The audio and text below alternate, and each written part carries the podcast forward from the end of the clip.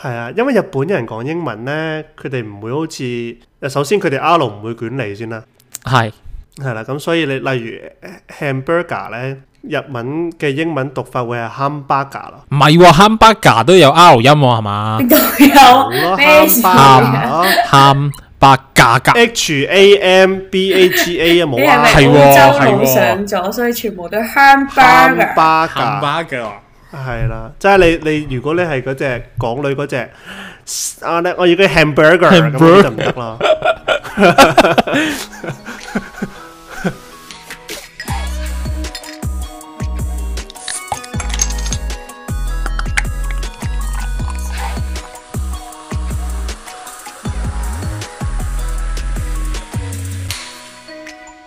歡迎收聽《雜果奔馳》，我係波開樂。我係提子，我係 pancake，嚇誒誒，我最近咧，我嚟緊咧誒呢個誒誒復活節嗰陣時咧，就諗住去去日本旅行咁嘅樣，係啦。咁跟住咧，我頭先開麥之前咧，就同啊提子傾開，咁我就話咧，誒日本咧有啲有啲有啲城市你哋咪知係好適合去旅行，但唔係好適合居住同生活嘅咁嘅樣。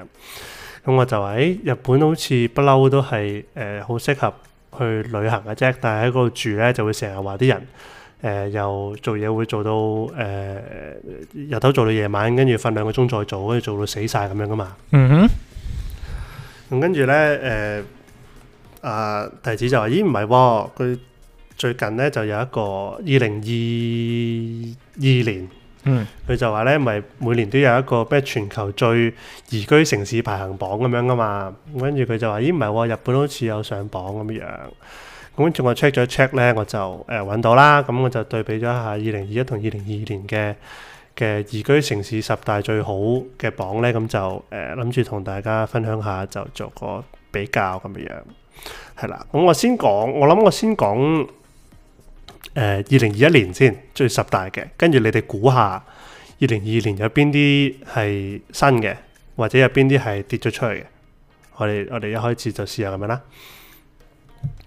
好啦，咁誒二零二一年咧最十大最宜居嘅城市咧，就有誒、呃新西蘭啊紐西蘭嘅奧克蘭啦，新西蘭同紐西蘭誒、有分別？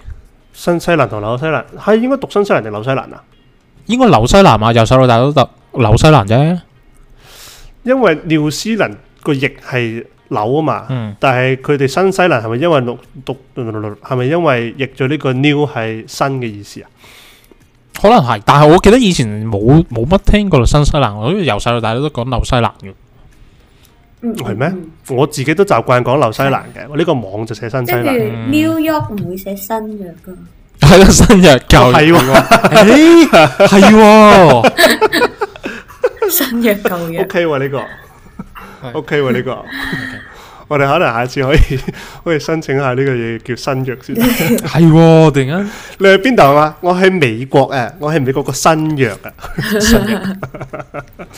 係啊，咁但係咁嗰個十大城市就有誒、呃、紐西蘭嘅奧克蘭啦，有日本嘅大阪啦，有澳洲嘅阿德萊德啦，誒、跟住有紐西蘭嘅威靈頓啦，日本嘅東京，澳洲嘅柏斯，瑞士嘅蘇黎世同埋日內瓦。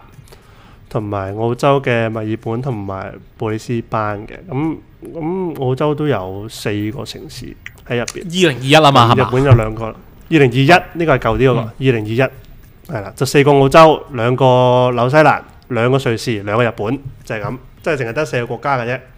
哦。係啦，淨係得嗰四個國家好住嘅啫，其他全部都唔好住。唔係二零二一啊嘛，二零二一係咪真係講緊 Covid 嘅時候啊？即係仲係係 lockdown 啦係嘅時候。啦係啦係啦，咁所以可能咧就因為咁樣咧就影響到嘅，就可能誒、呃你嗰啲咁我估你歐洲嘅地方就應該誒誒、呃就唔會喺個榜上面啦。咁嗯樣係啦，咁到到二零二二年啦，你就可以估下啦。嗱，誒、呃一我而家數俾你聽，有邊啲仲喺度嚇？誒、墨爾本、大阪仲喺度嘅。誒、嗯嚇，其他都唔喺度啦。呃墨爾本、大阪啦，跟住日內瓦同埋誒蘇黎世都喺度啦。係，跟住仲有一個仲喺度嘅咧係，誒頭先我有冇講？誒應該冇，我頭先冇講，係咯，淨係得呢四個地方喺度啫。日內瓦即係邊度啊？瑞士、哦 Swiss，即係兩個瑞士都仲留咗喺度啊！係啦，阿山區肺都仲喺度。一定係好乾淨啦啲 空氣。瑞士山山區肺 係啦，咁但係澳洲咧就得翻墨爾本喺度啫，嗯，咁樣其他嗰啲全部都唔喺度啦，咁樣。跌咗出榜，唔係唔喺度，跌咗出榜。哇！喂，但係係咧，啦，咁你哋可以估下，誒、我俾個提示你哋啦嚇，有你可以估國家先，咁有好多都係歐洲嘅，有一個呢就喺美洲嗰邊美洲國家嘅話，嗯美洲真係邊 啊？ ，Meju，Meju 地理喎，咪有 Meju 咪有分呢個北美洲同南美洲咯，南美洲咪係 Argentina、啊哦巴哦哦西啊，係啦，咁北美洲咪係 America 咯，嗰、個嗰、個新約嗰度咯，新咗一定唔會啦。頭先你講嗰啲全部都應該都唔係啲宜居嘅地方嚟。係啦，咁呢度可以估下國家先，估啱國家我哋再入城市嗰度都得。誒有邊個想估？唔係嗱，我就大約知道個 list 嘅。咁咧，十大罪但係佢望住 list 都唔知邊個係美洲， 你唔好理，誒、俾心機讀書 啦。我唔係讀地理嘅。真係㗎誒，你讀地理咁，你唔係讀地理㗎， 誒嗱，其實咧，你睇 翻。直接 skip 咗佢呢呢個問題我唔想討繼論續。你睇翻呢，而家香港人呢，通常想去移民嗰幾個國家，通常都嗰幾個啊，即係咩啊？誒、英國啊，加拿大拿大啊，係咯，加拿大哦，係啦，加拿大中，仲有咩啊？係啦，加拿大中，跟住嗱，加拿大就係嗰個美洲國家啦。頭先我講過，咁加拿大呢，就有温哥華同埋誒多倫多都喺個 list 入邊。嗯，係啦，咁剩低嗰啲全部都歐洲國家嚟㗎啦。哦荷蘭咁荷蘭有阿姆斯特丹喺入邊，有哦係啦，仲有三個國家啫。Ừ. 嗯，西歐有一個，東歐有兩個。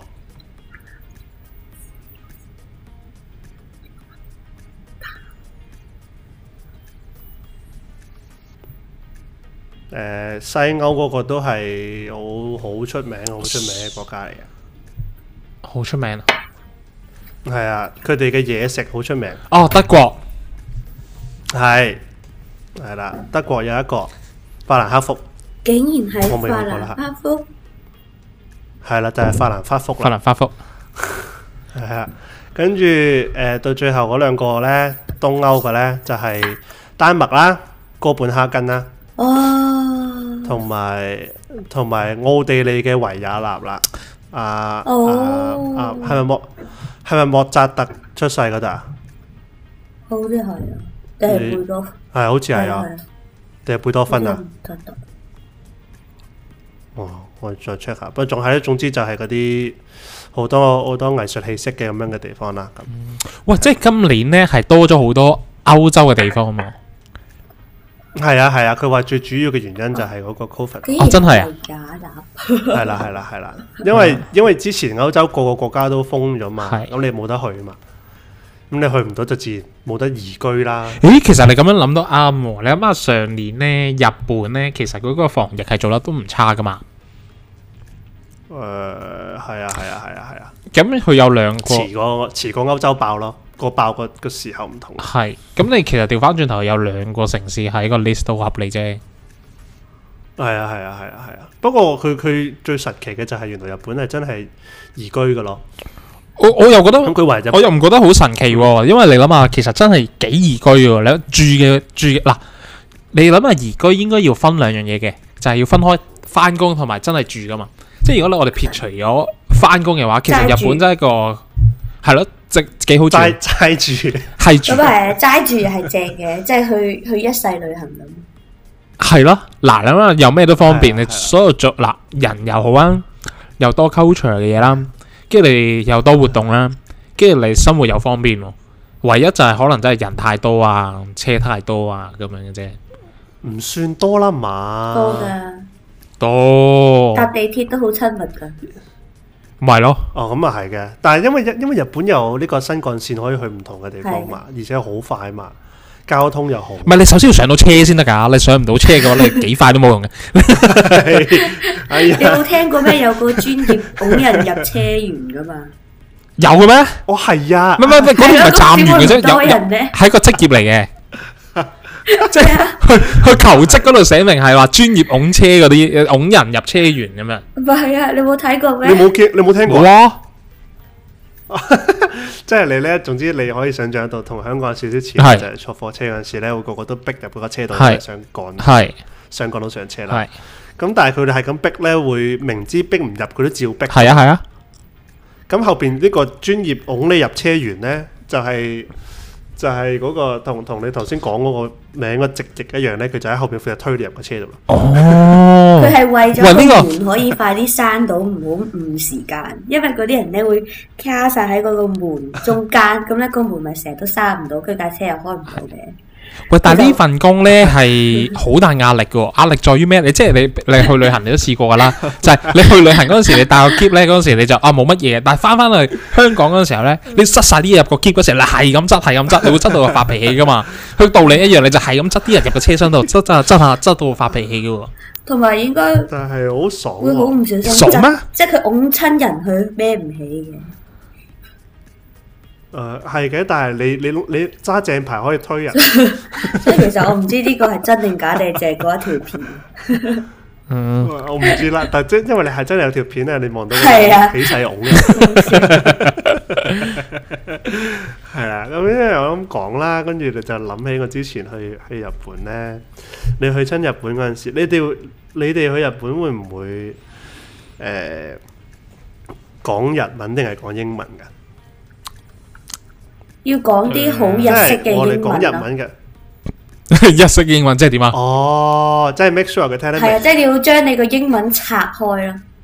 即係點啊？即係點啊？哦，係係啊，因為日本人講英文咧，佢哋唔會好似首先佢哋 R 唔會捲脷先啦，係係啦、咁所以你例如 hamburger 咧，日文嘅英文讀法會係 hamburger 咯，唔係喎？Hamburger 都有 R 音喎，係 嘛邊度好有咯咩事，hamburger 啊？咯？Hamburger ，H A M B A G A 啊你冇係啊咪係喎澳洲佬係喎上咗，所以全部都 hamburger？ ，hamburger。 Hamburger 係啦，即係你你如果你係嗰只港女嗰只，啊咧我要佢 hamburger 咁樣就唔得啦。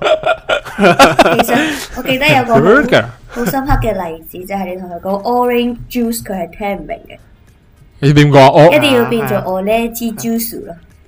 我咧係啊係蜘啊蛛係啊，要分開一格格咁樣講嘅。係啊，同埋因為最我最之前最低我邊有個飯一定要講得係咪？你唔可以講 rice，你講 rice。啊啊嗱，係啊，一定個係 nice 啊啦，佢。哋係真係會聽唔明嘅，所以咧，你就算要講英文咧，都要拆開，盡量擘開。係喎逐個字，rice 係有 R 音喎，你讀佢變咗 rice，係啊，nice 啦， L 啊，所有 Nice R 都係 L 嚟噶。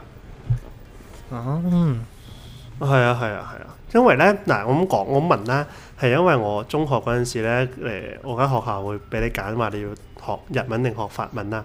嗯係啦，咁咁作為呢個動漫嘅愛好者，咁梗係學日文啦。係一定啊！咁跟住係啊，因為你你咁容易啲學到語唔言。係你細個揸正牌，你就同阿媽講話，我而家為咗學日文，所以我決定要睇日本動畫啦。咁咪係啊係啊，跟住淨係識得最後嗰個繼續就 j u j u 啊你讀咗咁成年日多識年講就識蜘蛛，係啦係啦，下集繼續就 j u j u 咁樣。因為你冇同你阿媽講，我一直都係睇中文字幕。全部都係中文拼音，係 啊，嗰啲配音員全部都係。咁跟住誒、呃所以我有陣有陣時咧會誒、呃、會會同一個誒你去咪你火車嗰度問路咧，我會先自己攞 Google Map 係，因為 Google Translate 係咁讀俾自己聽啦，跟住之後再讀一次俾佢聽咯。咁點解你唔直？咁我我就會有陣時會用日文咁睇。點解你唔直接俾個電話佢聽啊你聽得明咩？係咯，我就咁照讀翻個音出嚟咯。我識少少嘅，即係例如例如飯嘅話，我知道係 Nice 歌行咁樣嘅，唔 係啊 nice 唔係 係啊，飯我知道係歌行嘅。但係你問路喎，所以嗰段嘢就，因為我之前睇過一個 video 咧，佢哋就訪問日本人係對於嗰嗰啲誒遊客嗰啲咁嘅感受啦。佢話有一樣嘢咧，佢哋希望就係其他旅遊嘅人咧都入鄉隨俗嘅，就希望講日文嘅。即係你如果你一開波就對住我講英文咧，就有少少好似話你要誒、呃有有種潛意識話佢應該要識英文先得咁樣樣。咁佢哋就覺得哦，可能調翻轉會好啲。哦，因為咧佢講緊話日本人普遍嘅英文程度都低啲啊嘛，你叫係啊，唔係通用語言嚟㗎係嘛。咁，佢哋其實都想解答你個問題，但係個問題，當你同佢講英文嘅時候，對佢嚟講壓力好大啊嘛，佢哋答唔到你問題。係啦，係啦，即係你本身你喺街度見到有個人問路，你都唔係好想睬佢噶啦，佢仲要同你講啲你聽唔明嘅嘢咧，咁你更加唔想睬佢咯。嗯係啦，咁所以咧就佢就話鼓勵講日文咁，咁我就用 Google Translate 咁就讀俾自己聽，跟住我就同佢講啦，係咪？我就隨便把聲咁樣，跟住就跟住就咁講講講啦，咁講完之後咧，咁但係講完一次之後咧，發覺佢聽唔明我講嘢。佢 同你講廣東話講，你不如講翻廣東話啦，係咪咁樣？我幾我幾驚，因為佢用英文答我啦。佢用英文答我，跟住話 sorry，don't understand。跟住我就直接攞個 Google Translate 個日文直接對俾佢睇啦。 誒，但係咁講，佢佢哋都話覺得你咁樣唔禮貌嘅，即係咧，佢覺得你俾電話佢睇啊，或者你直頭播俾佢聽咧，佢哋唔中意嘅。都會㗎。係啊，咁但係我嘗試我嘗試過啦嘛，但係結果樣衰嗰個係我啊嘛。咁啊 係啊，跟住佢用英文同我講 don't understand 咁冇計啦。 係啊，係啊，咁所以就話咁都講話去日本旅行嗰陣時，我之前通常咧，如果有得揀，我都會我都會用日文講嘅咁樣，即係嗰啲一二三四嗰啲咧，例如你出邊間叫叫咩誒，嗰、個叫咩燒話死啦，咩事啊？即係你去街邊食大啊大阪燒，係你街邊食大阪燒，你會需要同佢講我要一份定要兩份咁樣咯。一字，所以我永遠都淨係識得食一份，因為我淨係識得講一字係。啊但係你二好易俾手勢喎，佢以為你俾耶啫嘛，一定 係啦。你幾多份啊？我會兩個一齊做咯我。兩個一齊做變咗四份噶咯，成龍咁嘅樣，四份。唔係咁樣成熟嘅黐線 咩？你左右手嘛？你一齊做唔係？唔係哦唔係唔係哦唔係，兩個一齊做嘅意思係又講嘢又俾手勢，哦，唔係兩隻手一齊出黐線 嘅。誒講緊呢樣嘢咧，啲人話咧，你誒、呃即係我哋咪成日一二三四五六係誒，即係一係手指，一係食指啦，二係兩隻手指，即係食指同中指咁樣啦。咁去到六嘅時候咧，係我哋我哋咪會做尾指同埋手指公噶嘛。但係咧，原來好多地方唔係嘅喎，佢哋就咁係直接係一隻手指公或者係兩隻手嘅喎，即係日本係。係啊佢係。哋係睇唔明係你手指公加加尾指咁樣代表六噶，係啊係啊，我都唔明點解佢哋睇唔明啊！即係等於誒，都、不過每個地方每個地方，佢哋嗰啲全部啲數字全部做出嚟嗰啲手勢一定唔同啊！咁樣嗱不過我最最神奇嘅係咧，係咯，我就有一次誒、我老細問我嘢啦，跟住我同佢講六，咁我就整咗一個類似牛角咁樣嗰個手勢啦，就冇知道尾字啦。跟住個老細問我呢個係咩？你係咪串我？係咪個新嘅粗口手勢啊？其實呢個係咩嚟嘅？ 因為我同佢講唔係咁都唔識啊，咁啊，跟住先知原來佢哋冇呢個咁嘅文化。咁佢哋六係點樣？佢直接講出嚟咯，佢唔會做手勢咯。哦，係啊，我嘅鬼佬嚇，或者係或者係一隻手指再加另外一隻嘅手指公咁樣咯。但係咁樣你數咁樣你由一數到十嘅話，你一定要用兩隻手，咁就好白痴咯。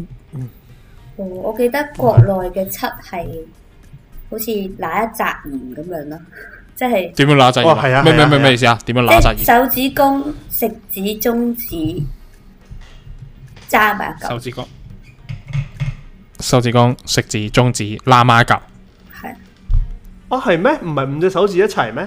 係咩？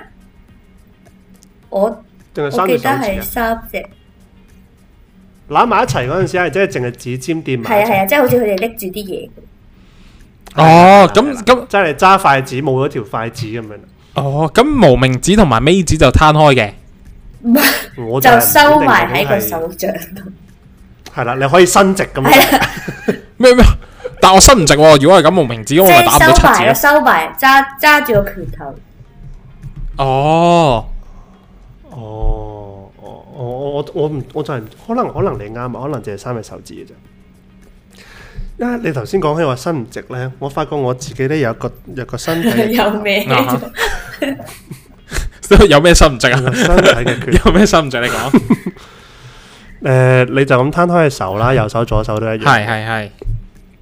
你可唔可以淨係伸直手指公、食指同中指？啊等先等先，伸直手指公、食指同中指，OK，可以啊，跟住無名指、尾指收埋。可以啊，係啦，我係唔得㗎。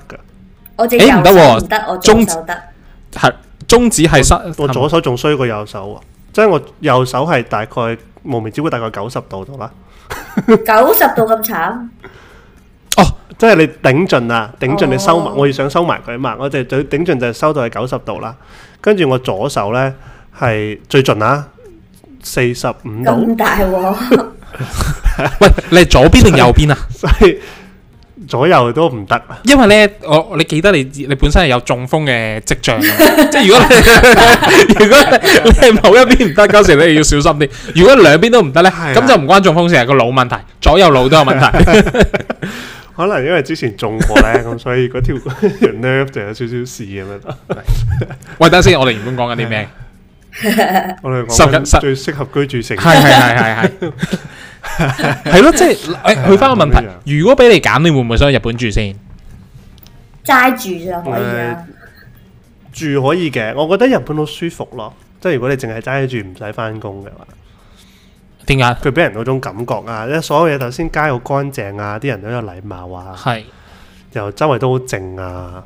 唯一一樣唔係咁習慣嘅，應該係所有嘢都好細咯。好細。係啊，你入身去所有嘅鋪頭，全部都好細粒噶嘛。哦，頭先我哋講起咧，就係係咪後邊講咧，就係、我就係話所有嘢都好細粒咁樣啦。咁跟住提子就話：我哦咁梗係啦，因為日本人普遍都好細粒。係跟住咧，我就有講嘅就我點解日本人通常都普遍細粒？跟住我就話：誒、如果用亞洲人計咧，即係淨係計亞洲啦，唔計鬼佬啦。誒、日本人都係喺亞洲人應該係比較細粒嘅咁樣樣。我就話韓國咧，感覺上應該全部都係大隻仔嚟嘅咁樣。咁跟住咧，我就做咗下資料搜集，我就喺嗰、個、呃、wiki 嗰度 search 下人類身高咁樣啦，咁你就睇睇下比較咧。原來誒、呃大陸咧，大陸啦、香港啦、誒同埋台灣啊、南韓啊呢啲咁樣嘅地方咧，佢哋平均男人嘅身高都係一七五，唔係一七三點八左右嘅，或者一七四左右啦。咁樣咁跟住女仔咧就大概係一百六十平均咁樣樣。佢話咧，原來誒、呃日本咧就真係矮啲嘅，就去到一七零嘅啫。即係日本嘅男仔咁好在係去到一七零。係啦，日本女仔就去到一五七點八咁樣，哦，係啦，咁咁誒講翻先，我咧就 above average 嘅，巴閉我哋就唔咧，視乎你喺邊個國家 啦。即係你而家喺澳洲，你冇理由用用喺東京嗰個標準噶嘛？你睇翻你澳洲，你暗碼爆發 FH 先。唔得喎，澳洲唔得喎，澳洲係一七八至一八零點四喎，喂，爭好遠喎！一七零同一七八，係啊係啊，即係澳洲人平均都高過 Japanese 大概八個 cm 左右，唔係因為我哋頭先喺度討論緊呢，我哋就講話其實係咩人類嘅進化史呢？其實係講話南方嘅人呢，普遍都係矮過北方嘅人嘅，即係撇除呢個嘅誒、呃 DNA 啊或者種族嗰啲先呢，係因為地理同埋嗰個環境影響到嘅。你話頭先嗰個人，你佢因為佢頭先揾到一個誒揾到一個法則㗎，日本人你講個德國佬叫咩？啊唔係德國佬，日本人巴格曼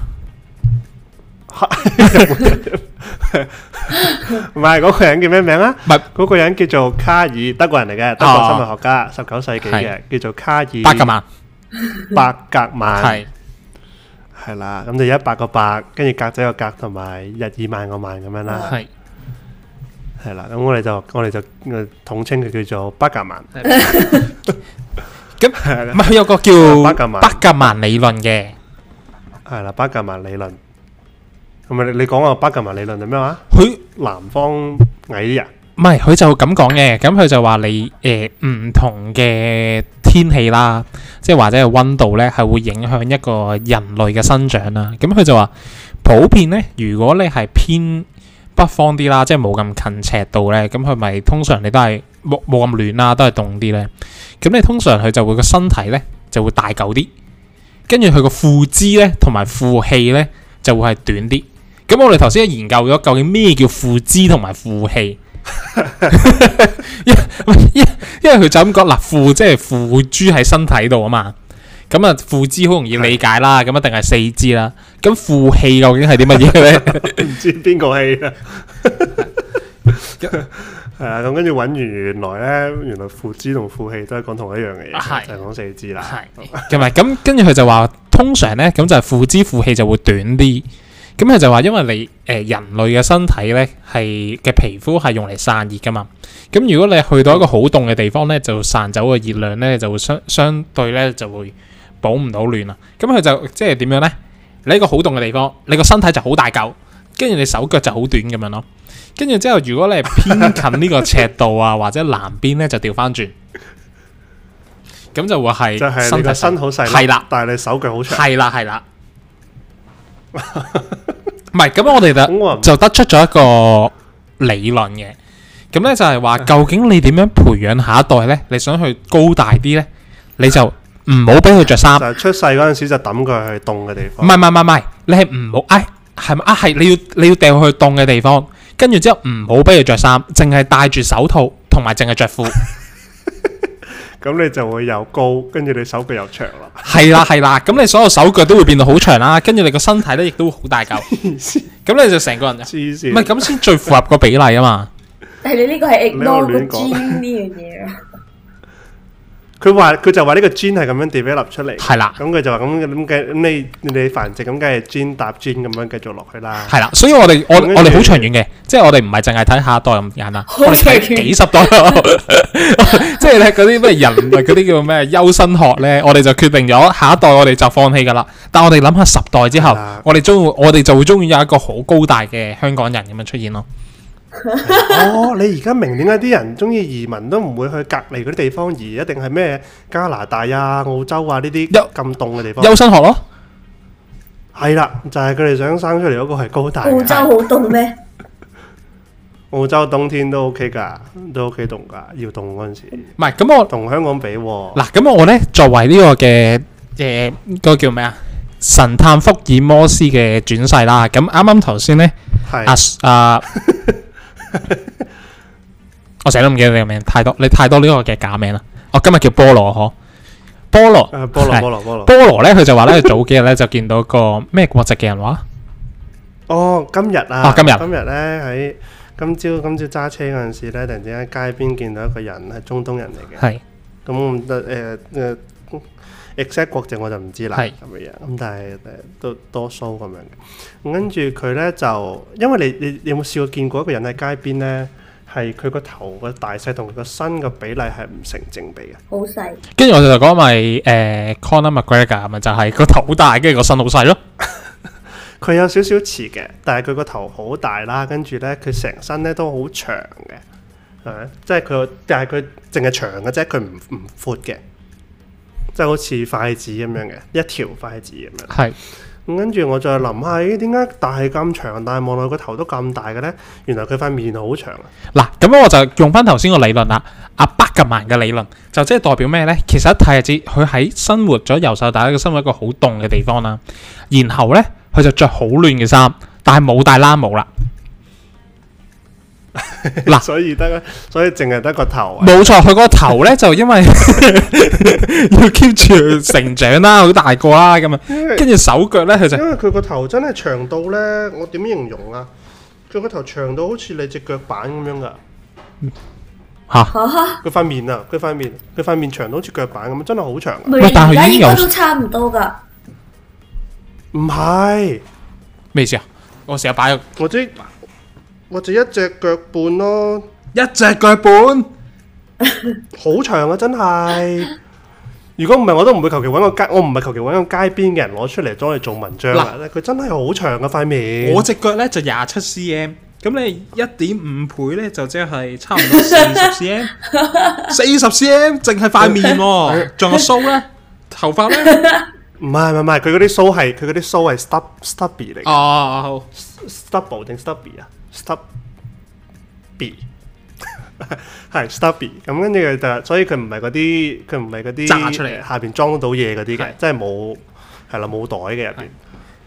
誒咁跟住，但係係咯，就係、佢又唔係好長頭髮，又唔係爆炸頭咁樣嘅。係所以咧，佢望得到嘅咧，冇嘢擋住或者冇嘢令到佢望落去塊面長啲嘅。但係佢塊面真係好長，因為佢爭在個下巴未兜住。如果佢兜嘅話，佢一定係阿拉丁轉世啦。不過真係好誇張嗰個樣，嗱，咦咁咁咪證實咗個理論咯，冇講錯啊，係嘛？誒我佢應該我又唔知佢有冇戴帽啊喎。佢嗰陣時冇戴帽咯。但係呢度夏天嘛，咁所以 我唔知佢係咪冬天都唔戴帽，所以令到佢塊面長啲。所以如果要令到佢個身體嘅比例啱翻標準咧，佢就繼續留須，留多啲，留到佢保暖咗下面，加上戴但埋係帽。佢，但係佢都差唔多，我就咁目測下，佢都差唔多三十五至四十，佢塊面應該唔會變形噶咯喎， 應該錯過咗呢個機會咯喎。 誒，所以係咯，咁我頭先望嗰陣時，就有講佢哋就有講話呢個睇下連唔連到呢個巴格曼嗰個嗰個法則嗰度咁樣。誒，我哋我哋休息陣先，我哋陣間翻嚟。好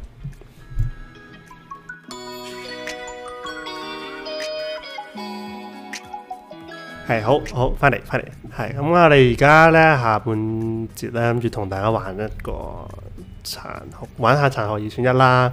咁唔係嗰啲殘酷到話你咩斷手定斷腳嗰啲咁樣嘅嘢嘅，不過就有係咯，有啲少少少難揀嘅，大家聽嗰啲可以同我哋一齊玩啦咁樣。咁大概有好幾條咁哦樣，慢慢咁樣碌落去。唔係你講完殘酷啦，跟住仲講斷手斷腳咧，我而家 覺得有啲危險啊！你究竟咩二選一唔嚟？係唔係唔係唔係唔係唔係唔係斷手斷腳嗰啲嚟哦嘅，即係唔係嗰啲咁極端嘅，哦，係啦。不過都難揀嘅。好，咁我講出嚟睇下你哋，你哋如果冇乜想快問快答都得，或者有啲咩想講就繼續講啦咁樣。咁第一條咧就係、我咧，你而家有個伴侶啦，嗯，嗯如果你有個伴侶，誒、啊，如果你有個伴如侶，果有咁你有伴侶咧，你希望嗰個伴侶咧會係全身都係毛啊，點解點解會咁噶？定係全身都光脱脱嘅啊哦咁？梗係光脱脱啦，光脱脱包埋連埋頭喎，髮喎，係啊。嗱，我再我再推遠啲，連埋眼睫毛同埋眼眉毛，都係光脱脱。真係㗎？邊有人想全身都係毛啊？ 嗱嗱，全身都係毛咧，我我我俾多啲 context，啊好包包括胸毛同埋背脊嘅。 我覺得我覺得呢個對性別都有有啊有啊有啊，係咯，即係好難想像，即係有胸毛嘅男性好似正常過有胸毛。係啊，我就係諗緊，我我我唔好接受到有胸毛嘅女性喎。唔係得嗰我提唔㗎係嘛有毛啫，唔一定要好長嘅。唔係，即係我本身都唔係佢，超巴卡咁唔樣，係因為我本身都係啦啊唔即係可係能好多毛嘅時好候，短嘅，係好多好短嘅，跟住有少少咁樣咯。咁但係密嘅，你睇得出嘅。咁但係即係未至於話長到長到好似啲躝藤咁樣嘅。唔係你咁啊？瞓覺嘅時候隻腳拮到你嘅時候，你都覺得幾 都話幾嘔心。 本身你都俾頭髮咁樣係都會都會拮到你塊面噶嘛。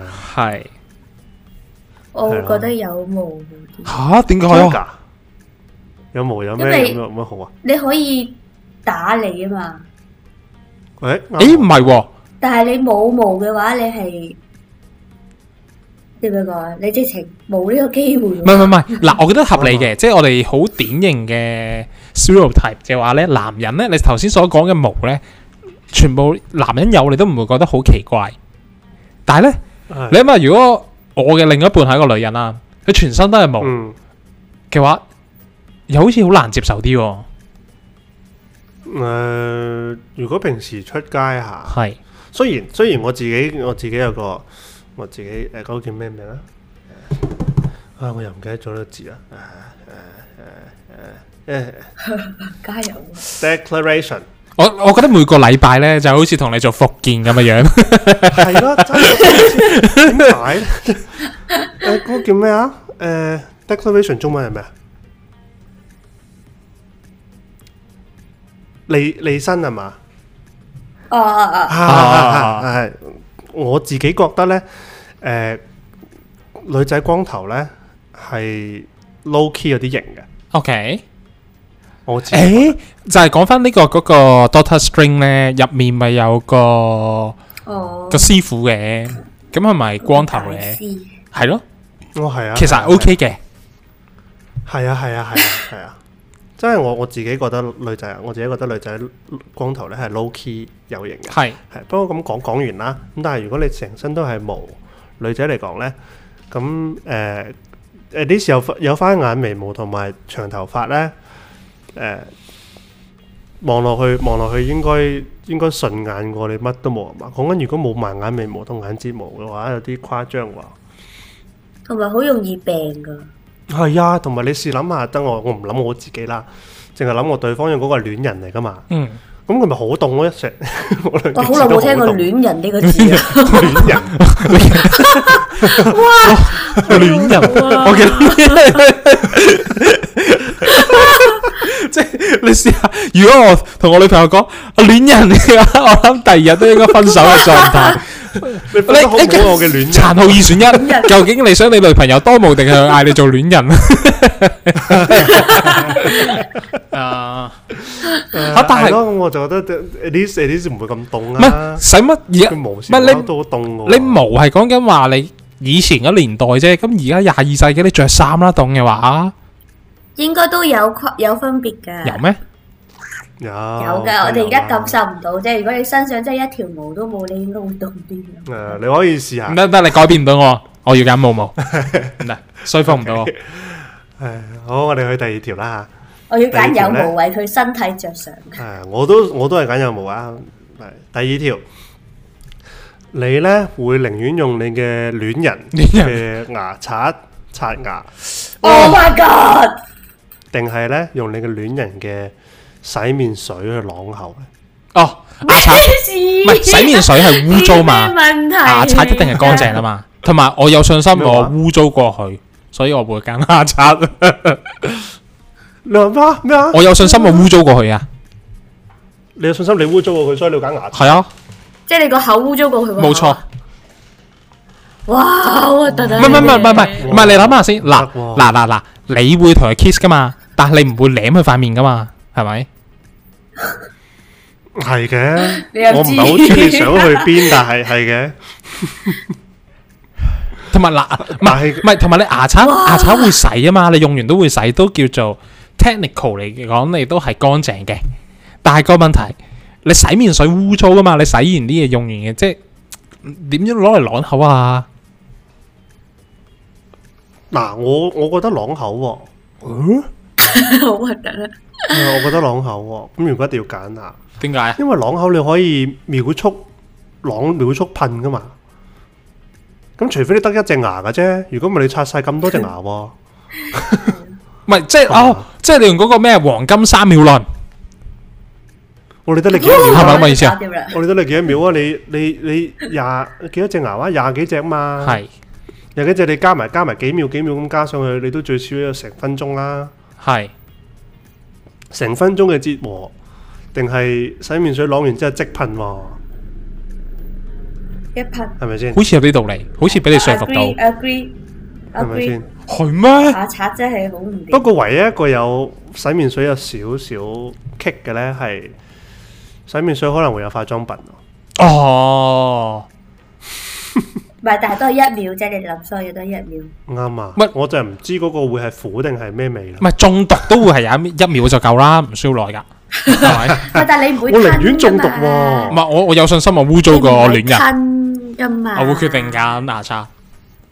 好核突！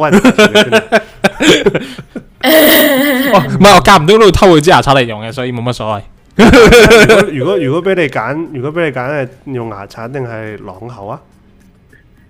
往後。牙刷啷 口係嘛？係啦，正常人都揀啷口啊。好啊太，核突啦！好啦，呢、個呢、個應該冇，呢、個呢、個嚟緊呢個第三條應該係樣衰嘅啫，唔係咁誇張嘅。係就係咧，你而家咧要跳性感 舞啦，我跳，係啊我哋自己跳性感舞我，跳，OK，係啦，我哋而家揀對象，吓，即係咧你寧願咧係對住你自己個 X 跳性感舞啊，定係你會對住你自己嘅男神女神跳性感舞咧？點解要咁做啊？ 我我想象呢唔到一條啦。怪 咗呢個 context，誒總總之你總之你情到濃時，你好想跳啦。啊聽到你有首你自己嘅嘅最中意嘅歌，係啦，咁一定要跳啦。你可唔可以俾多啲少少 context 我話咩性感舞先？爭好遠嘅喎，誒、有啲咩接受得到㗎？誒、即係鋼管舞嘅性感舞啊，定係邊種性感舞先？定係脱衣舞嘅性感舞先？我誒咁啊誒。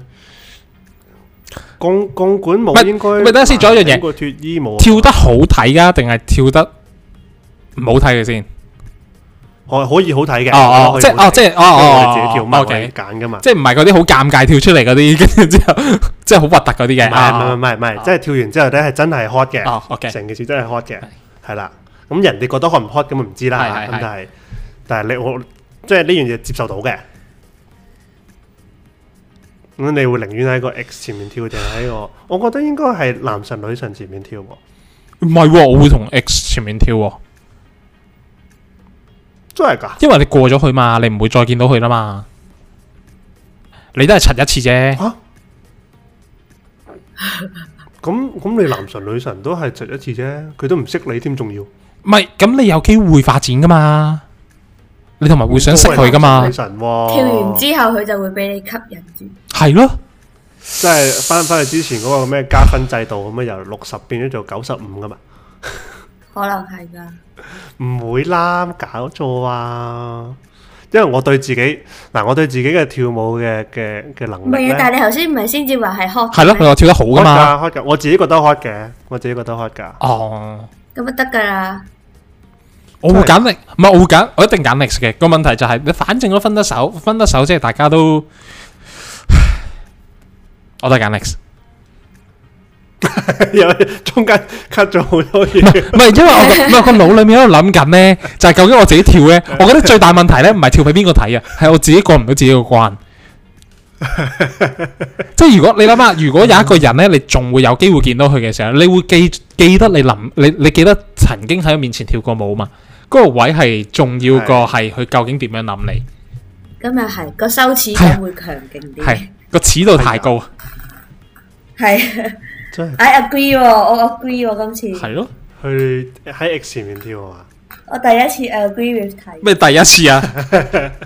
咁我睇下我哋我哋睇下嚟緊呢條你係咪 agree 啦而家咧，你攞住個電話啦，咁你諗住咧，原本你有個 best buddy 咧，你諗住 send 一個成人網站俾佢嘅。 嗯，咁但係咧，你唔小心咧將佢 send 咗俾其他人喎。咁你寧願咧將佢咧唔小心 send 咗俾你嘅屋企人啦、屋企人 group 咁樣啦，嗯或者係唔小心將佢 send 咗俾一個你暗戀嘅對象。嗯，屋企人哋暗戀對象。係啊，係啊， 誒，講開呢樣嘢咧，早排咧我睇到一個，唔係啊。我以為你話你有經驗。係唔係唔係唔係唔係唔係，我冇呢個經驗，我本身就冇呢啲 group 或者係 share 呢啲嘢嘅經驗。即係我嗰陣時睇講話有一個人咧，就係講誒，啊我記得好似睇動畫啊，佢就講咧誒誒，又係嗰啲轉身嘅咩去到異世界啦，跟住個男主角咧就就死咗啦，跟住之後就見到嗰個神仙咁出咗嚟咧，就話啊，我會 send 去誒 send、你去另一個世界啦，咁樣佢問你臨死之前，即係話而家死咗啦，你有冇啲咩想做啊？類似咁，咁佢就得得一個答案嘅啫，佢就同佢講話。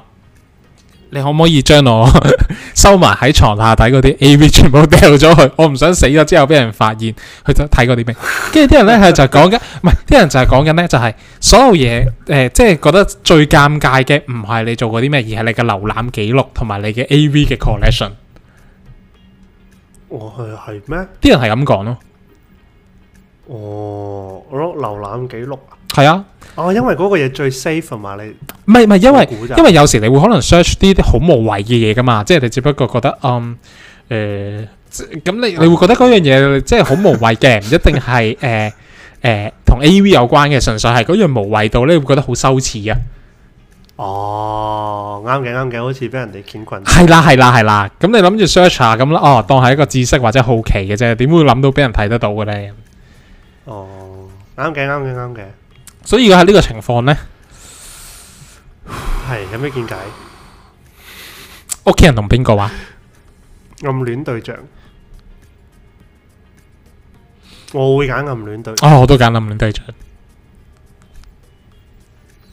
係，我覺得暗戀對象係係係誒，即係暗戀對象啫嘛，跟住暗戀添，即係佢唔知噶嘛。哦，即係佢唔知你中意暗戀對佢，象你可以係啊係啊係啊係啊，咁所以你自己可以即係點講啊？你自己可以就算真係冇咗啊，咁你嚇走咗佢啊，咁你跟住等等俾啲時間等佢丟淡咗件事，咁嗰個就係陌生人嚟㗎唔啦。係，但係如果假設你真係 send 咗俾你暗戀對象，咁你點樣令件事包裝得分好睇啲咧？嗯，我唔會㗎，我會直接 delete 咗個個嘢佢咯，跟住希望佢睇唔到。如果佢睇咗咧，你會點講咧？誒、視乎佢俾咩反應咯。唔俾反應，哦，跟住咪直接同佢講咯，就話我 send 錯咗，原本唔係 send 俾你嘅咁樣咯。係一個好方法咩？好啊！如果唔係，你可以點講啊？嗰、個嗰個位已經已經定死期嘅咯喎，哦 p a n c a k e 你講咩都死嘅喎。好 p a n c a k e 如果一個人暗戀你，跟住之後佢 send 咗個誒鹹網俾你咁樣，咁你覺得期望佢會講啲咩咧？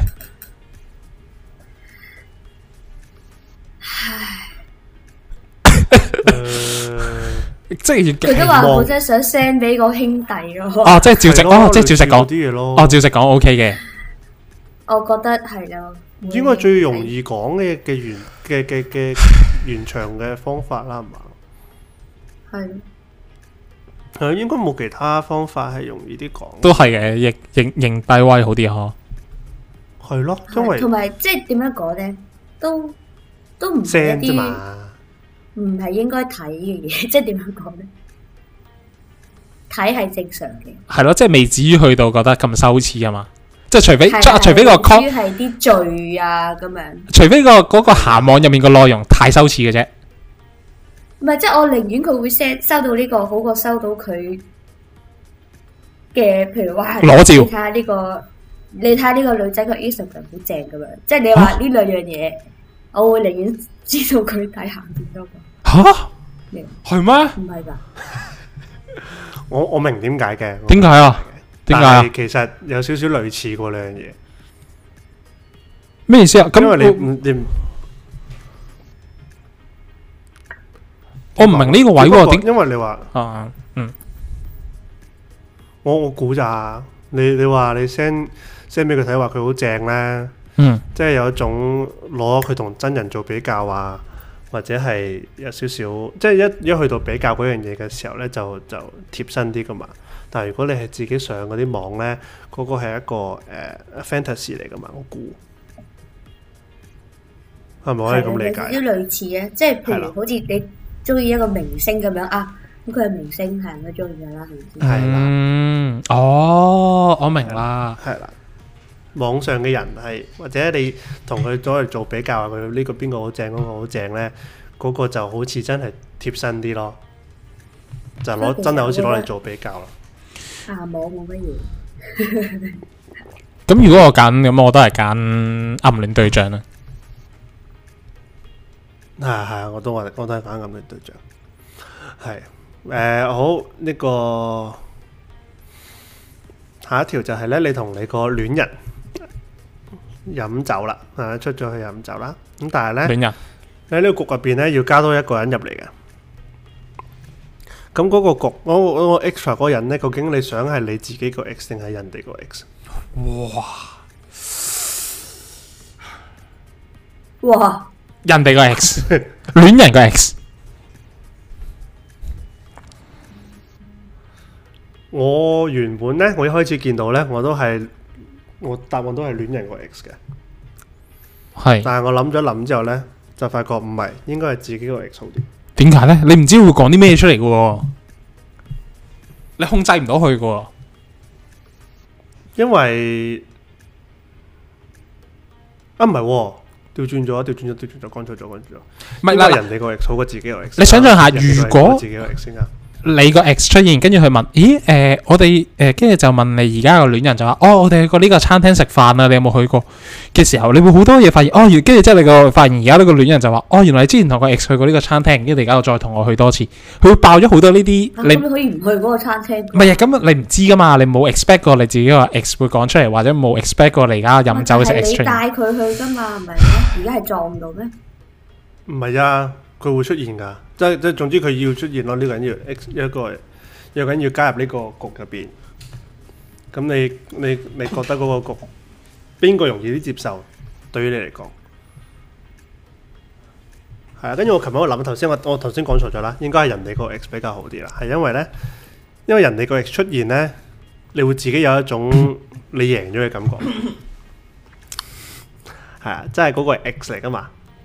係咁，所以你而家贏咗啦，就係、我而家攞到佢啦。係咩？嗯，我又冇呢個我會諗法喎，揀老過嚟咯。唔係咁啊，我又冇諗贏輸嘅問題喎。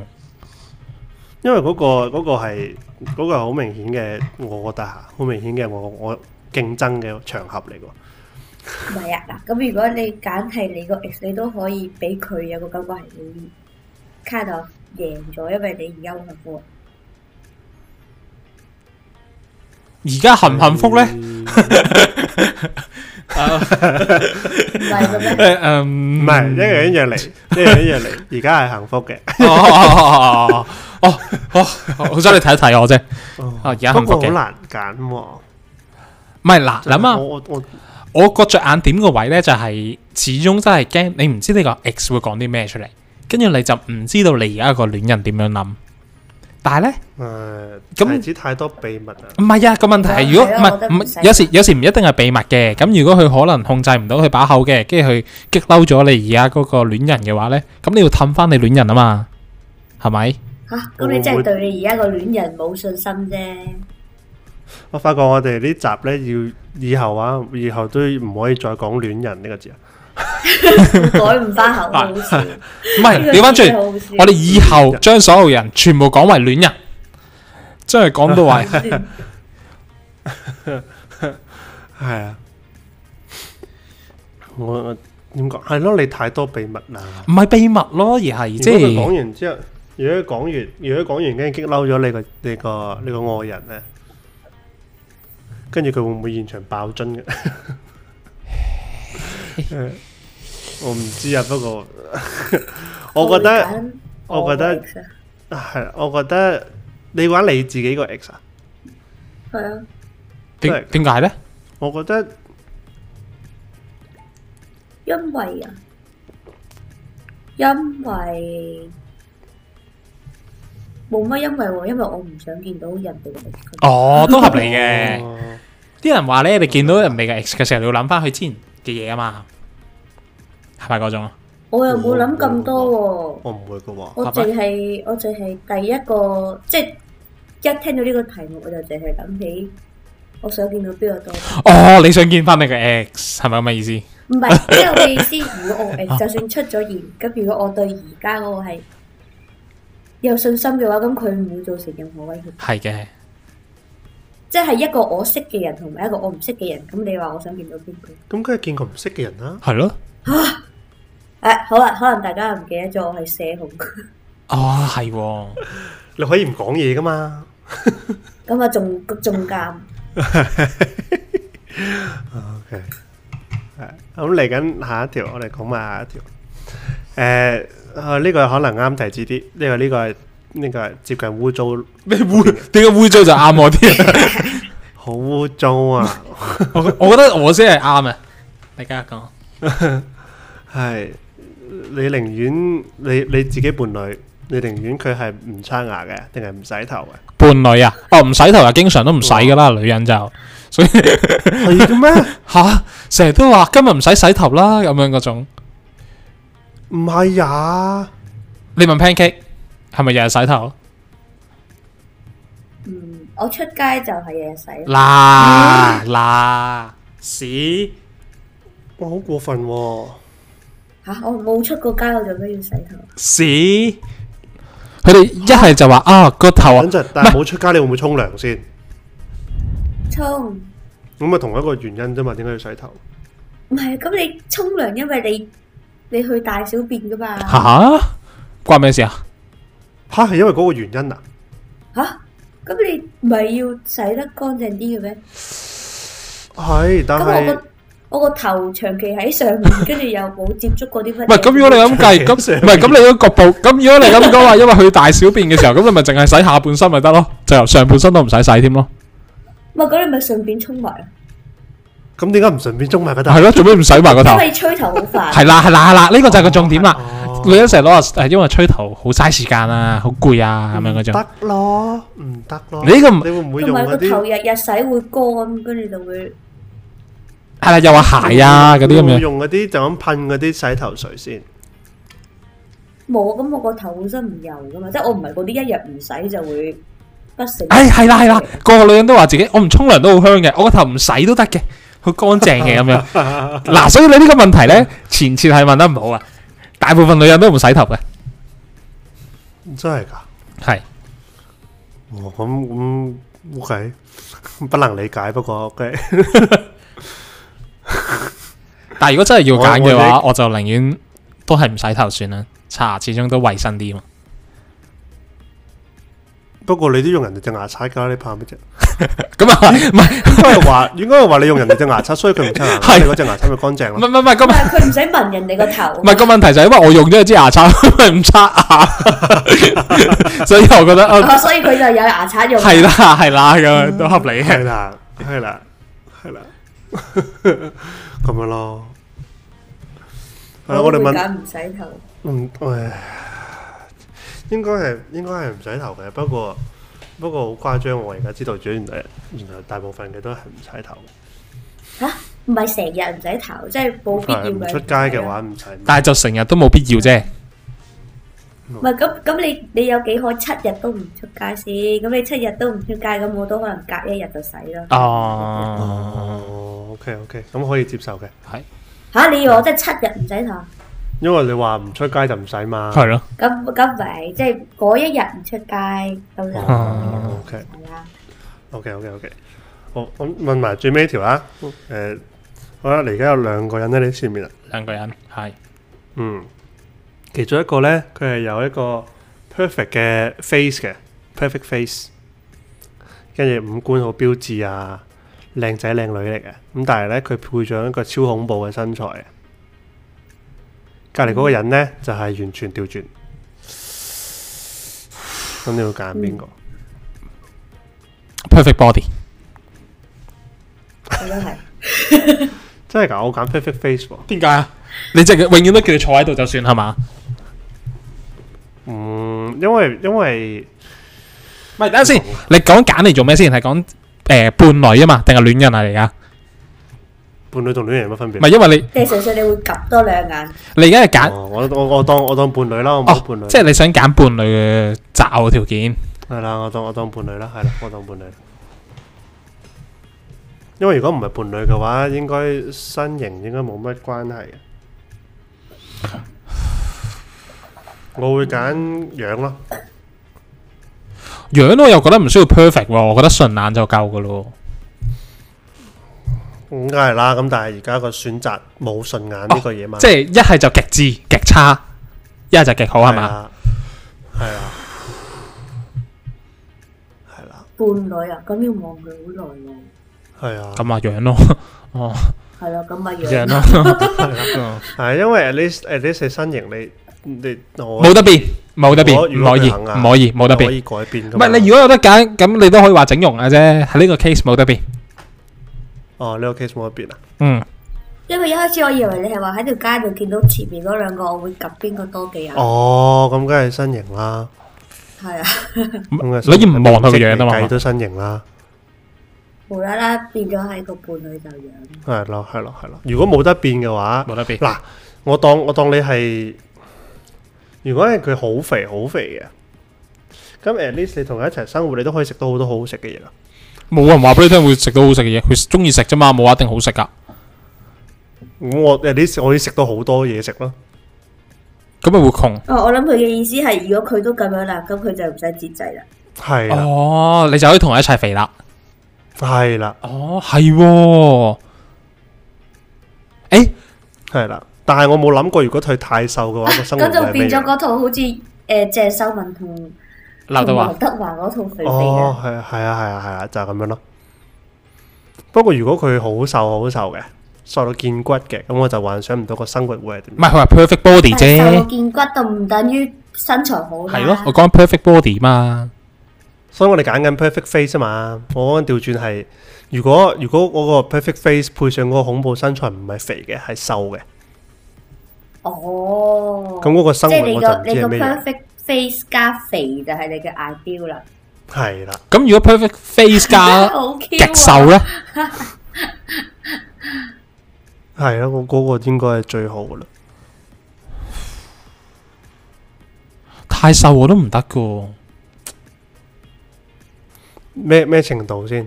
見骨咩啊咯，好似你講到見程度骨大嘅，即係好完全好營養，唔唔不良嗰種我都唔得。但係嗱嗱，如果佢瘦到見骨嘅，但係佢好有營養咧，啊呃嚇營養爆棚嘅，哦，即係佢係食得好健康，但係深烤就肥唔到。係啦係啦係啦，睇下有幾瘦咯。如果你瘦到覺得，我覺得好可憐嗰種咧，我就會覺得啊，長期望到好似好可憐嘅，即係咧，好似嗰啲咧，啲人成日話冇毛貓啊，冇毛狗咧，好 Q 嘅，我就覺得佢冇毛好慘咧，我就覺得唔得。咁你仲揀個冇毛嘅人？係咯係咯，呢個人都前後唔得齊 唔 太得字唔係嘅，唔係唔係太太多毛我都覺得好慘啊嘛。係咯，佢攞毛可以剃噶嘛？我唔理，又我要唔搶理，牙刷。我唔理，我揀 perfect face。係啊 OK 啦，咁今日好啦，我哋玩呢、個玩完呢個二揀一啦，我哋遲啲有啲咩新嘅見到好玩嘅，再同大家 玩啦。好啊，咁係啊，咁臨走之前咧，記得提翻大家就係去我哋個 IG 啦。誒、記得如果聽我哋 podcast 嘅留翻個五星星啦，咁就可以幫得到我哋支持我哋咁樣啦。誒、呃如果想同我哋傾下偈嘅話咧，都去我哋嗰個信箱嗰度留下言啦。咁嘅樣，咁我哋 keep 住會有啲新嘅誒唔同嘅內容會同會推出嚟俾大家聽嘅，咁係啦，咁誒、好，我哋就應該係咯，我哋下個禮拜會再再開咪同大家傾偈，好，咁下個禮拜再見，拜。拜。拜拜。